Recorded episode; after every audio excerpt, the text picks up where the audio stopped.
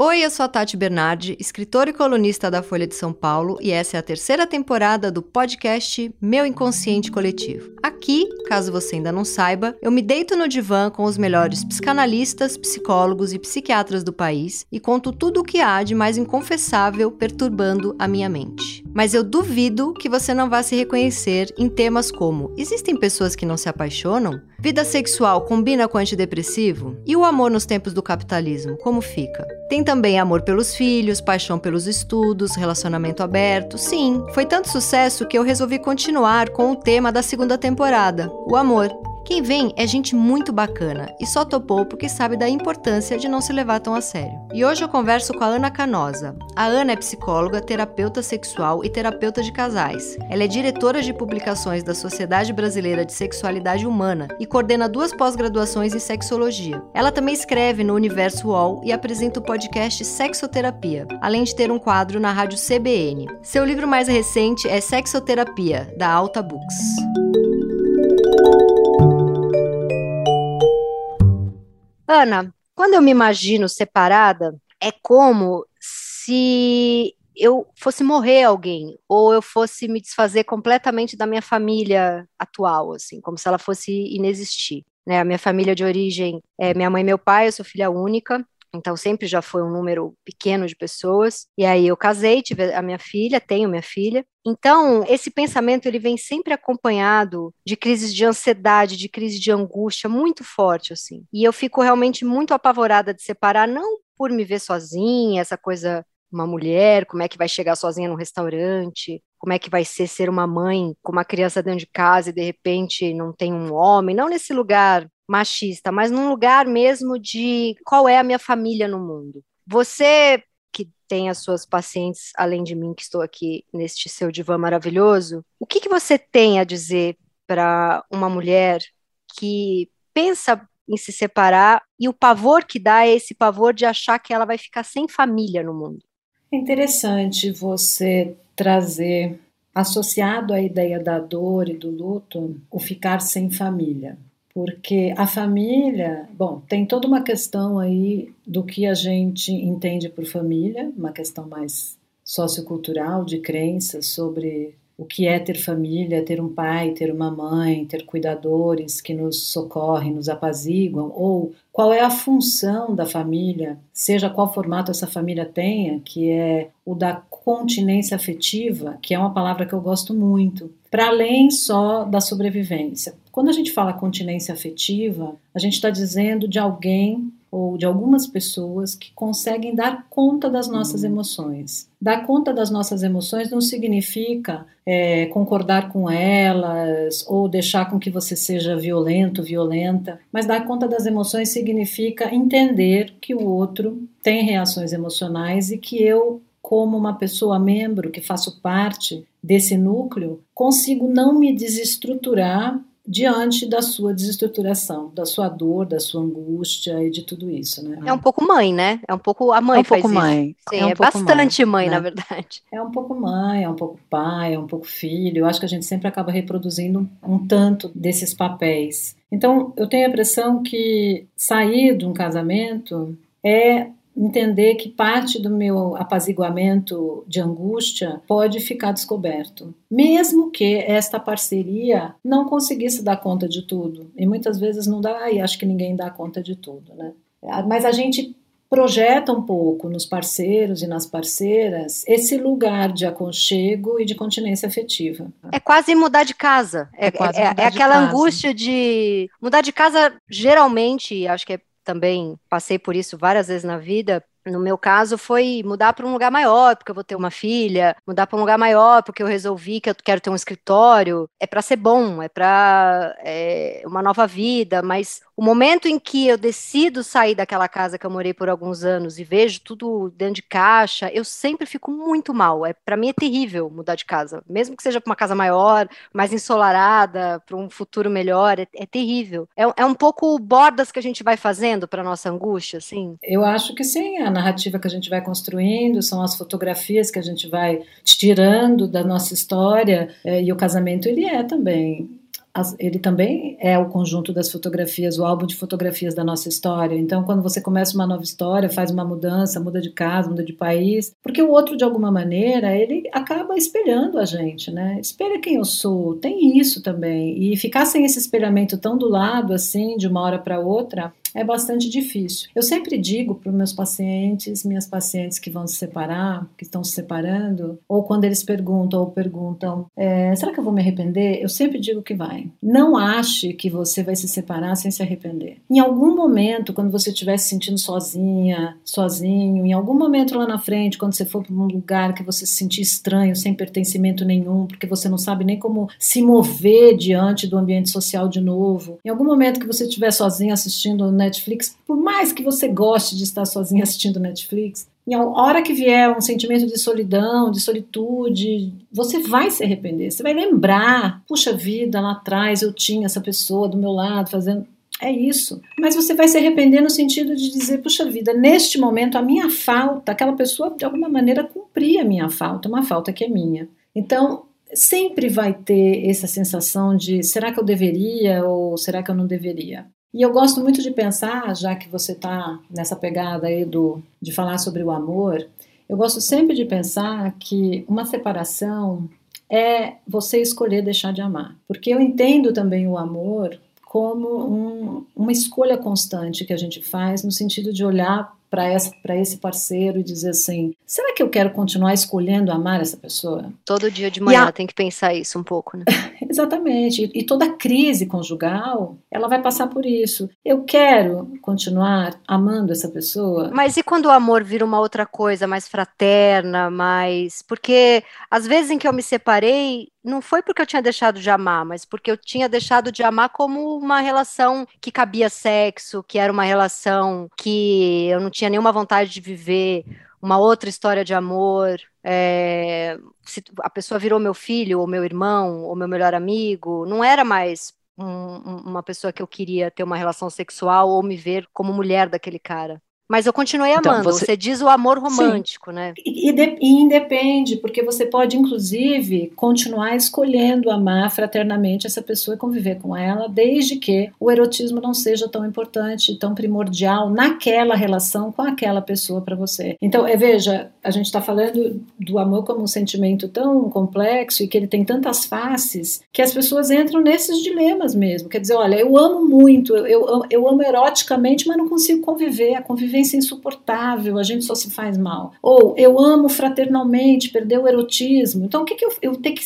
eu tenho que escolher diante dessas, desses desafios e desses dilemas se eu vou querer continuar amando aquela pessoa naquele formato. E isso depende muito daquilo que eu desejo, daquilo e como eu estou me sentindo naquele relacionamento. Não acho que seja fácil, mas eu também acho que tem questões aí de traços de personalidade. Tem pessoas que são um pouco mais inseguras, pessoas que são mais fortes pessoas que têm mais dificuldade para mudança, né? pessoas que se acomodam mais, outras que se lançam mais. Então, essa escolha amorosa, e eu vou colocar essa escolha entre aspas, ela tem relação também com o meu jeito de estar no mundo. Então, você vê, por exemplo, pessoas que ficam reclamando sobre o erotismo, ah, porque não trans, porque não trans, porque não trans, dez anos reclamando a mesma coisa. Né? Por que, que eu não me separo? Porque tem uma outra que coisa eu... que está no lugar do sexo, né? Exatamente. E que pra, pode ser um ponto de ancoragem, que é a função psicológica que essa pessoa exerce na minha vida. Tem um, um, um, autor que eu gosto muito de citar, eu gosto muito da metáfora que ele faz, inclusive, sobre a questão do vínculo conjugal. Porque ele fala que nós temos três grandes pilares do vínculo conjugal. Um é o amor e o sexo. Ele junta os dois, ele fala no sentido do amor erótico, né? Eu não sei não se eu não separaria esses dois, mas enfim enfim, Vitor Dias ele fala de um só, do amor e do sexo. O outro é o da conveniência de estar junto. O que é bom estar com você? E falar em conveniência é bem complicado, porque desde que a gente instituiu o amor romântico no século XIX como se fosse a coisa mais importante do mundo, então para estar com alguém eu preciso transar, desejar e amar, falar em conveniência de relacionamento, nossa, estou com aquela pessoa porque me é conveniente. É quase um é, é, quase uma personagem de novela que casou por dinheiro, aquela coisa. A gente não entende Exatamente. que a conveniência é, é um bem-estar psicológico. Né? Total, e faz parte, e a gente tem que ser grato pela conveniência, e, e os relacionamentos ou começam por ela ou vão desenvolvê-la, qualquer que seja o relacionamento. E ele vai falar de outro vínculo, que é o da função emocional que você exerce na vida das pessoas. E aí ele vai dizer uma coisa super legal, Tati, que aí eu te convido a você pensar nisso, né, no seu relacionamento e as pessoas pensarem. Ele usa a metáfora de um circo, de uma tenda de circo, aquele bem do desenhinho mesmo de frente, que você tem um, um, uma viga que segura lá em cima e duas acessórias onde se amarra aquela cordinha. Então ele vai dizer assim: qual é a viga principal que sustenta a tenda do circo? Aliás, eu até gosto dessa metáfora do circo, né? Porque circo tem tudo, malabarismo, mágico, tem tudo, como o casamento, né? Então ele diz o seguinte: que se uma viga acessória, essa das cordinhas laterais, romper, a tenda não vem abaixo. Mas se aquela do meio romper, o circo todo, a tenda cai. Então, é, quando a gente se vê nesse dilema existencial de estar diante dessa família, usando o seu termo, né, que se desestrutura, e eu fico com medo e fico com ansiedade, eu tenho que pensar, né, qual é a viga que está rompendo? E ela é, ela é primordial para mim, quer dizer, ela é a que sustenta a minha relação. E assim a mesma coisa nas escolhas amorosas, quando você tem uma crise. Por que que de fato eu vou me arrepender? O arrependimento de ter alguém ali do lado, ele tem a ver só com esse sentimento de falta do futuro, de um, de um, de um estar estranhando no mundo, ou tem a ver com uma alguma coisa que é primordial para mim. E eu acho que essa viga primordial, ela pode mudar depois de uns anos, né? Muda, em algum momento que acho. você, em algum momento que você estava mais carente, eu acompanhei assim várias amigas que pegaram a cidade inteira dos 20 aos 32, 33, aí com 32, 33 deu aquela super vontade de ser mãe, de aquietar, de ter uma família, então a viga virou esse lugar é, é aqui que eu me estruturo para me tornar mãe, para ter uma família, para focar mais no trabalho. E lá para uns 40 e poucos, 45, 44, com a filha já crescida, sei lá, e com uma estabilidade emocional maior, o sexo voltou a ser a viga, igual foi aos 20, aos 45 uhum. volta a ser, né? E aí um casamento que estava baseado numa outra coisa e que a, a cordinha do sexo estava ali meio abandonadinha lá para baixo, a, a, viga muda, né? Exatamente, exatamente. E tem uma coisa também, por exemplo, a função emocional a gente vê mudar muito. Por exemplo, você tem uma pessoa que tem um perfil mais orientador, que é aquela que está sempre conversando, dando dica, falando, quase um, uma, uma, um mestre ali, né? Então tá orientando sempre, sempre tem uma opinião sobre tudo da sua vida e vai te orientando, vê isso aqui, vê aquilo lá. Aí você pega essa pessoa que era mais orientada e ela começa sei lá, se desenvolver, faz terapia, crescer, e ela fala assim: agora não quero mais que você se meta na minha vida de um jeito ou de outro. E aí o outro fica sem função. Cadê minha função entra nesse relacionamento? É, então aí se o a... outro for mais tóxico, ele entra naquela piração de diminuir a pessoa para ela continuar Total. cabendo ali como Exatamente. Se ele for um perfil julgador também. Então, a função emocional também é interessante, porque ela vai mudando, ela vai mudando a gente de posição dentro do relacionamento. E o casal precisa ver se dá conta de, de entrar numa nova função, porque é dos dois essa dinâmica. Precisa ter um investimento. E aí eu fiquei pensando numa coisa que um analista falou para uma amiga minha, que era uma amiga minha que namorou um cara, ela era super fóbica com medo de escuro. Uhum. E aí ela teve vários namorados é, que cuidavam dela, que falavam para ela: a gente deixa um abajurzinho aceso, a gente. Você tá comigo, eu tô dormindo com você. Quando eu for viajar, eu durmo com o celular embaixo do travesseiro, qualquer coisa você me liga. E ela só foi perder o medo de escuro quando ela arrumou um namorado que tinha mais medo de escuro do que ela. Porque aí ela pôde se ver numa, pos numa posição mais forte, que é mais fácil. E aí me caiu uma ficha de que eu me sentia muito, muito segura com o meu marido, porque na verdade, se eu que estava cuidando dele, eu, eu podia cuidar de mim. E, e, são coisas que eu fui descobrindo uhum. anos depois de estar tá casada, que, que a, a, segurança não é porque ele estava cuidando de mim, a segurança era porque ele se deixava cuidar e eu estava cuidando bem. Então eu fui descobrir uhum. através dele que eu poderia, eu não precisava de alguém que cuidasse de mim. É muito doido como a gente se relaciona eu tenho 42 anos, mas é muito doido como é a minha criança que, que, que precisa também namorar o outro. São, são hum. medos e fobias e carências que, que não, não é só dos meus pensamentos como mulher, madura, é, é, são, são coisas muito arcaicas dentro de mim, muito infantis, assim, e eu só percebo depois de uns anos. É, quando você vai falando, né, me dá sempre uma sensação de que a gente, no final das contas, tem uma tendência muito grande a girar tudo em cima das nossas próprias necessidades e das nossas uhum. próprias projeções, né? Quer dizer, então assim, enquanto você olha para ele e delega a ele na sua percepção uma ação dele, no final das contas você está dizendo não, mas a ação era minha, porque era eu que estava cuidando dele a partir do falta do da, da ausência dele, né? Que eu, no final eu cuidava e aprendia que eu podia ser mais cuidadora que ele. Agora, tem uma questão no cuidado que eu acho que a gente experimenta na maternidade,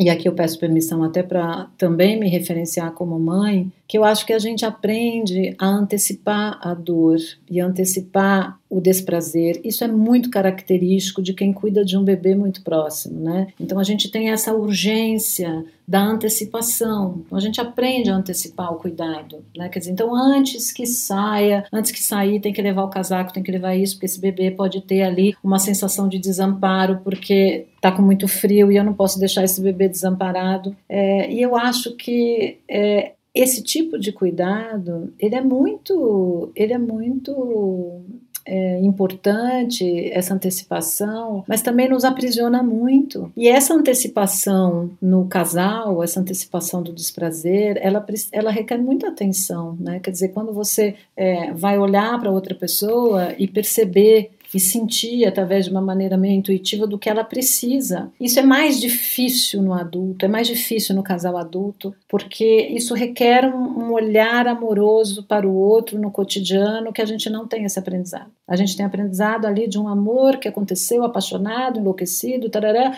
e que depois vai indo, caminhando. Mas a gente não tem esse, esse aprendizado de que o amor ele deve ser convertido em ação, né? Quer dizer, eu não entendo amor num relacionamento momento, Tati, sem ele ser convertido em ação. Para mim, isso não existe. Eu atendo casais há 30 anos. Isso que você está falando, se o meu casamento acabar um dia, vai ser exatamente por isso. Acho que isso tem a ver com a maneira do com que você precisa desse amor, de, de, expressão amorosa. Você tem uma expressão, o outro tem outra completamente diferente, vem de outra história, talvez não esteja tão antenado.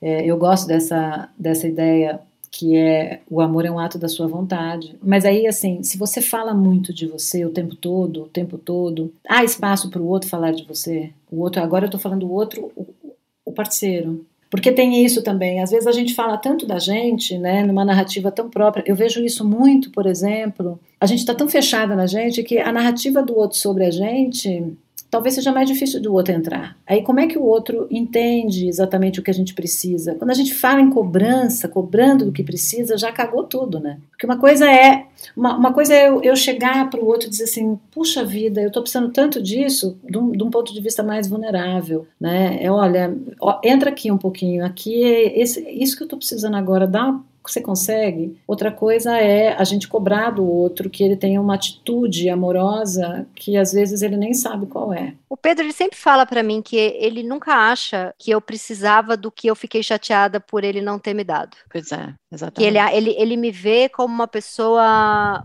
que resolve as coisas muito fácil, que é forte, é. que eu tava, eu peguei covid, eu fiquei muito assustada, muito assustada, porque me deu pneumonia, enfim, eu fiquei com medo de morrer de verdade, assim. E fiquei trancada uma semana no meu quarto sem poder ver ele nem minha filha. E a minha filha, com três anos de idade, ela passava desenho embaixo da porta para mim e, ah, e colou e colou uns band-aids na porta Tipo, a mamãe tá lá doente, eu vou colar uns band-aidzinhos aqui na porta, que era o mais perto que ela chegava de mim. E isso me emocionava tanto, porque eu falei, ela com três anos tá entendendo. E ele fazia toda a parte prática, deixava a comida na porta, eu abria a porta, pegava a comida, devolvia o prato sujo. Mas não teve uma coisa assim de me mandar uma mensagem, tipo, você tá com medo aí, vai dar tudo certo, um, sei lá, um na cartinha de amor da minha filha que viesse um coração dele, já que ela entendeu e ele não. Porque ele entendeu que a parte prática precisava, até porque eu não podia sair Sim. do quarto, mas que a parte psicológica eu estava bem, eu estava bem amparada com o meu psiquiatra, meu analista, os meus 50 amigos, os meus 20 empregos, ele nunca acha que eu preciso de nada dele. Mas ele entende que você precisa dele? Você eu falei depois, eu falei, eu fiquei uhum. arrasada uhum. que você não perguntou se eu estava com medo, que a conversa não. Uhum. A conversa era prática, a conversa era o que você quer jantar, o que você quer almoçar, você está precisando de toalha, você, tá, é, você precisa de ajuda para alguma coisa e a conversa não era você tá com medo, do que que você tá com medo, uhum, vai dar tudo uhum. certo. O que repete muito a minha relação com os meus pais, que eu já também falei isso várias vezes aqui nesse podcast, que eu era uma criança muito angustiada, cheia de subjetividade e a pergunta dos meus pais sempre era: "Mas tá com febre? Mas comeu direito? Mas vamos fazer um exame de sangue? Vamos fazer um exame de fezes?" Nunca era do que que você tá com medo, do que por que uhum. você tá uhum. angustiada. E eu repeti um pouco isso no meu casamento, eu acho. Mas eu acho que esse amor por serviços, né, que esse amor do fazer a comida, fazer não sei o que, não sei o que, né, é muito estrutural até, né? As pessoas estão muito habituadas a. É, eu acho que é estrutural até da família, das nossas origens. Eu olho, por exemplo, para minha mãe, para meu, os meus avós, era muito assim, era através da comida, era através do fazer, né? Tem toda uma geração aí de pessoas na, nos seus 80 anos que fun funcionavam muito assim, ou através do financeiro, ou através através do fazer. A linguagem emocional do que você tem medo, ela é muito nova. E especialmente, aí eu vou ter que fazer um recorte de gênero, que os ouvintes me perdoem, porque eu não, não sou uma terapeuta que acha, ou uma pessoa que estuda sexualidade que acha que tudo é uma divisão de gênero. Eu acho que gênero é uma construção social, mas não dá para a gente deixar de olhar que, de fato, os homens têm muito mais dificuldade da linguagem emocional, do tipo, o que é que você tem medo, do que é que está acontecendo, qual é a sua ansiedade, venha cá, vamos falar sobre isso. Porque nem nomeia o sentimento, não sabe nem o que está sentindo muitas vezes, né? Para você, é, talvez você tenha vindo aí da sua história com isso mais mastigado. É como você disse, assim, eu estou nesse universo psicológico da análise, das conversas e tudo. O outro às vezes não tá, não sabe como fazer, não sabe nem dizer se você está com medo. Aliás, por quê? Porque se você tiver com medo, isso pode me dar um medo tão grande que eu tenho mais medo ainda que você vá embora, que você morra. Então, como é que a gente vai falar do medo se eu nem dou conta do meu medo? Né? Porque esses assuntos, o medo, a ansiedade, o, a fobia, a depressão, o luto, cara, para entrar nisso, você tem que estar, tá, né? enraizado ali. É, eu percebo, quanto mais análise eu faço, mais eu tenho que fazer análise pela família inteira, pelo marido, pela minha filha, porque fazer muita terapia te coloca num lugar de algumas percepções que eu própria me imagino chegando a algumas conclusões que eu chego hoje, eu chegando às mesmas conclusões há, há 10 anos e falando, nossa, seria muito assustador. Eu não, eu não teria, uhum. eu não aguentaria, não teria estrutura, assim. Então, agora você acha, assim, outro dia eu lembro, eu estava sentada numa, numa mesa de restaurante com mais três amigas, todas casadas há 10 anos, 15 anos, 12 anos, eu 9, e a gente falando, e aí, como é que tá? Tá um saco, tá um saco, mas eu amo aquele desgraçado, ah, vou ficar mais 20 anos com esse, com esse lixo, mas tá um porre, não transo há não sei quantos meses, quem diz que transa toda hora com o marido casado há 12 anos, ou tá mentindo é realmente 1%. E aí uma começou a falar que, tem, que tinha vontade de assassinar o marido pelo barulho que ele fazia comendo macarrão. A outra falou que tinha vontade de assassinar o marido por causa dos silêncios, que era um silêncio na casa, uhum. que eles não conversavam mais. A outra falou que estava de saco cheio porque odiava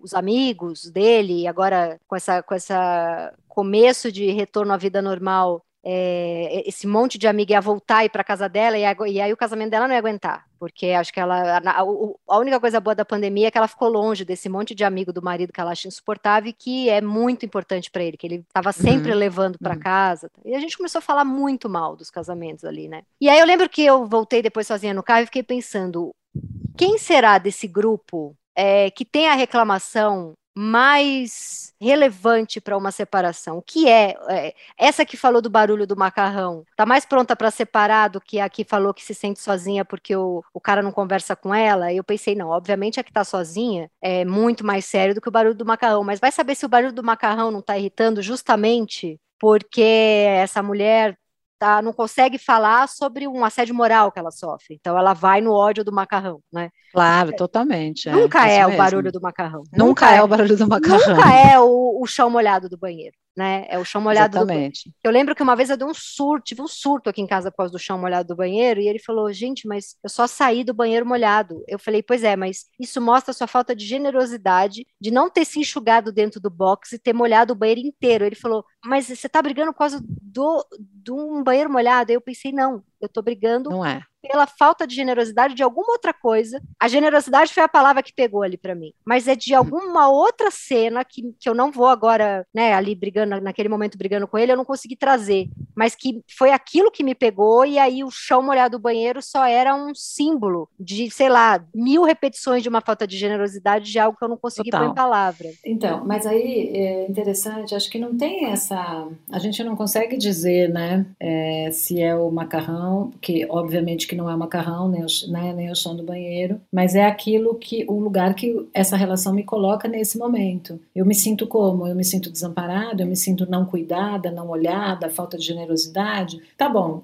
beleza. Mas isso é primordial, é fundamental. E essa questão do que é fundamental para mim, para eu viver bem, é tão importante e tão difícil da gente nomear, é tão difícil da gente perceber, porque isso requer um autoconhecimento. Mas é interessante, por exemplo, que tem algumas narrativas sociais sobre isso. Dizer que você não que você encerrou um casamento que é bom, eu vou botar bom, o que que é bom, né? Mas assim, que não tem violência, que é legal, que tem uma convivência boa, que as pessoas, as famílias se dão bem, enfim, que é legal, um amor fraterno. Interromper esse casamento porque há falta de sexo é quase um pecado capital. As pessoas vão, não, porque tem o amor, entendeu? Esse amor você nunca mais vai encontrar. Mas você vai deixar este cara, esta mulher maravilhosa, mãe de seus filhos, com esse casamento maravilhoso, por causa de uma paixão?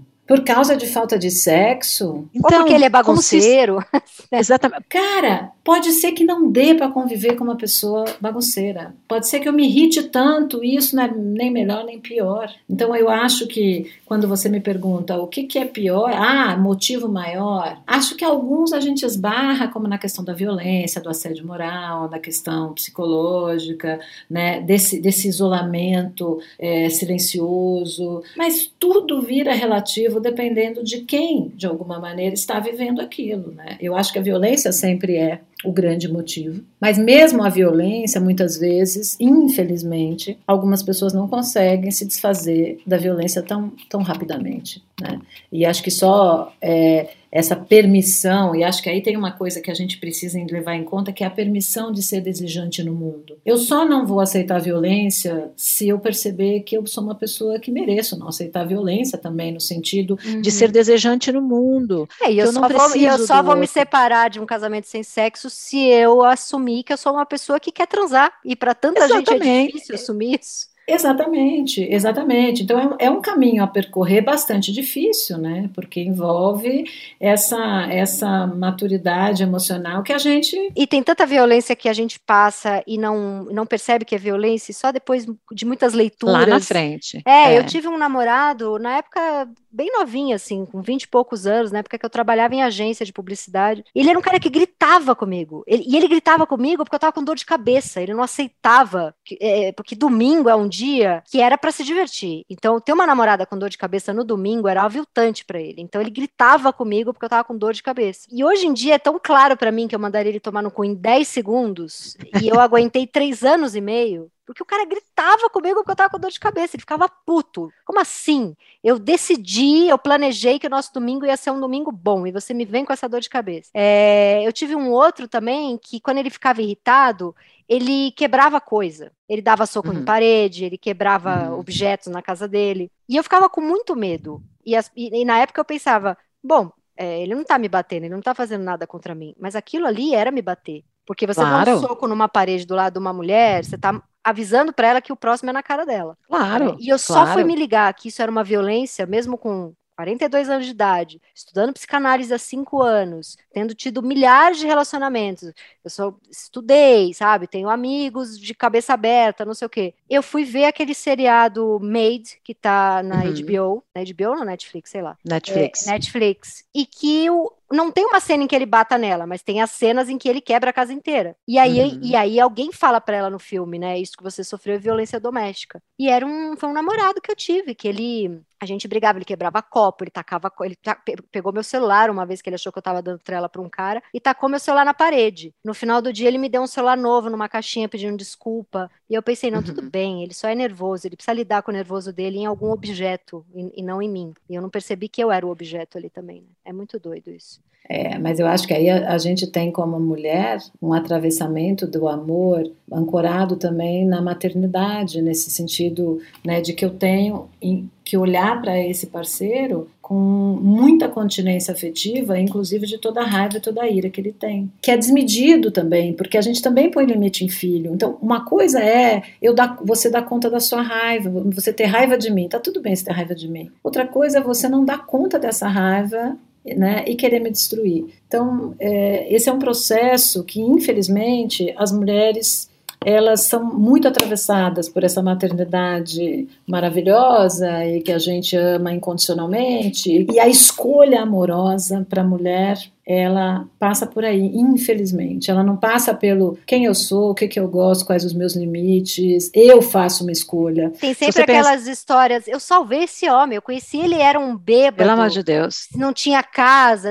A quantidade de amiga minha que conta essa história, eu salvei esse homem. Quando eu conheci, tava colesterol alto, tava, ia morrer com 30 anos de idade, era, eh, vivia bêbado, não trabalhava, eu salvei esse homem. Então, talvez você tenha sido mãe desse homem, né? Como é que você ainda transa com esse Total. homem? E é interessante você é, perceber também que eu acho que quando uma pessoa pergunta para outra, por que, que você separou? E a pessoa fala assim, porque eu não amo mais. É o tipo de frase que você não escuta. Porque parece assim, parece um aviltante você dizer eu não amo mais. Porque eu não amo mais, porque eu escolhi não amar mais, porque me falta sexo, porque me falta alegria, porque me falta. Não, parece que você tem que suportar tudo isso, sabe? Você tem que suportar como uma boa menina, você tem que suportar tudo. Eu nunca larguei nenhum namorado, nenhum marido. É, eu, o que eu fiz a minha vida inteira foi perceber que ia dar merda e começar a uhum. avisar todos os dias o cara de que ia dar merda e que tava um inferno e que eu não era feliz até o cara me largar. E aí eu ia uhum. pra terapia e falava, fui largada mais uma vez. Uhum. É, que aí já é outro episódio, né? Mas assim, é, até o dia que um analista falou para mim, eu tenho aqui uma leve teoria. Sensação. É, de que 80% das histórias que você está me contando foi você que, que deu um basta. Mas é para mim sempre foi impossível Difícil. largar, porque como é que como é que eu, essa menina que nasceu lá no Tatuapé, que na época da escola era feinha e todo mundo ria da minha cara, e que eu sou uma farsa, na verdade, que eu escrevo para vários lugares, mas eu não sou culta, eu não sei porra nenhuma, e que eu me vejo pelada todo dia e sei que a roupa engana, mas eu sou uma horrorosa. Como é que eu vou largar alguém? Então, mas olha só, você já usa uma palavra, largar largar alguém. Largar já é um negócio assim de largar, deixar a esmo, né? Uma coisa assim de abandonado e de tudo isso. Então, assim, primeiro que todo mundo vai sobreviver. A gente não larga ninguém, né? Tirando o filho, adulto sobrevive, tem que dar conta. Então, a gente terminar um casamento não é largar, terminar um namoro não é largar ninguém. É, é você escolher não amar mais aquela pessoa no molde que você precisa. É, mas essa é uma narrativa que você tem que construir. Eu sempre falo, Tati, eu acho que para a gente finalizar a nossa sessão de hoje, como a gente começou com essa ideia de divórcio e terminar ou não terminar, eu sempre digo aos meus pacientes e falo a você que é muito importante que a narrativa de um final de um amor seja uma narrativa consciente, clara e positiva. Uma coisa é eu dizer eu fui largada ou eu larguei alguém. Outra coisa é eu dizer, eu escolhi não amar mais essa pessoa neste modelo. Eu escolhi finalizar essa relação porque eu não era feliz. Eu escolhi terminar esse relacionamento porque não tinha sexo. Eu escolhi terminar essa relação porque não me era mais conveniente. Quer dizer, quando eu trago para mim a responsabilidade de um jeito maduro e não penoso, não culpado, isso favorece que lá na frente você tenha um relacionamento, outras possibilidades de relacionamento de um jeito não punitivo. Porque se a gente vem com uma narrativa do eu fui largado, eu larguei, é muito ruim isso, né? Você carrega aí um, sei lá, umas correntes, umas bolas de ferro no pé. Haja constelação e terapia. E Ana, depois que você termina uma relação, precisa, porque tem, as pessoas têm técnicas, né? Tem dicas, tem, sei lá, é, precisa de um ano de luto. Não namore ninguém antes de um ano, porque vai dar errado. Eu tenho amigas que, eu, tenho um amigo que, que saiu com a primeira mulher do Tinder e já casou, e tá há 10 anos feliz com a mulher, sei lá, 7 anos. É, tem regra para isso? Acabou um casamento, você precisa fazer um luto de não sei quanto tempo? Não, claro que não tem regra, claro que não tem regra. Eu só acho que a gente precisa, de alguma maneira, elaborar, e tem pessoas que elaboram vão elaborando esse, essa narrativa, essa história e esse final, vão elaborando com outros ao lado. Eu acho que é um pouco arriscado só, porque o outro, né, de alguma maneira também vai sendo, vai sendo envolvido em sentimentos que muitas vezes são impactantes, negativos, ansiosos. Eu preciso de alguém que me socorra rapidamente. Mas esse é o jogo, né? Somos todos adultos. Eu acho que para os adultos é isso. A gente, às vezes eu tenho tem pessoas que dizem assim, não, gente, eu preciso estar do lado de alguém, mesmo que isso seja arriscado. Tá bom, você precisa estar do lado de alguém, mesmo que seja arriscado, só conte para o outro. É isso, gata. O amor é um ato da sua vontade. Bora? Este foi o Meu Inconsciente Coletivo, o podcast para onde a sua neurose sempre vai querer voltar. Eu sou a Tati Bernardi e a edição de som é da Natália Silva. Os episódios do Meu Inconsciente Coletivo são publicados toda sexta-feira de manhã nos principais agregadores de podcast. Escute seu inconsciente e siga a gente para não perder nenhum programa.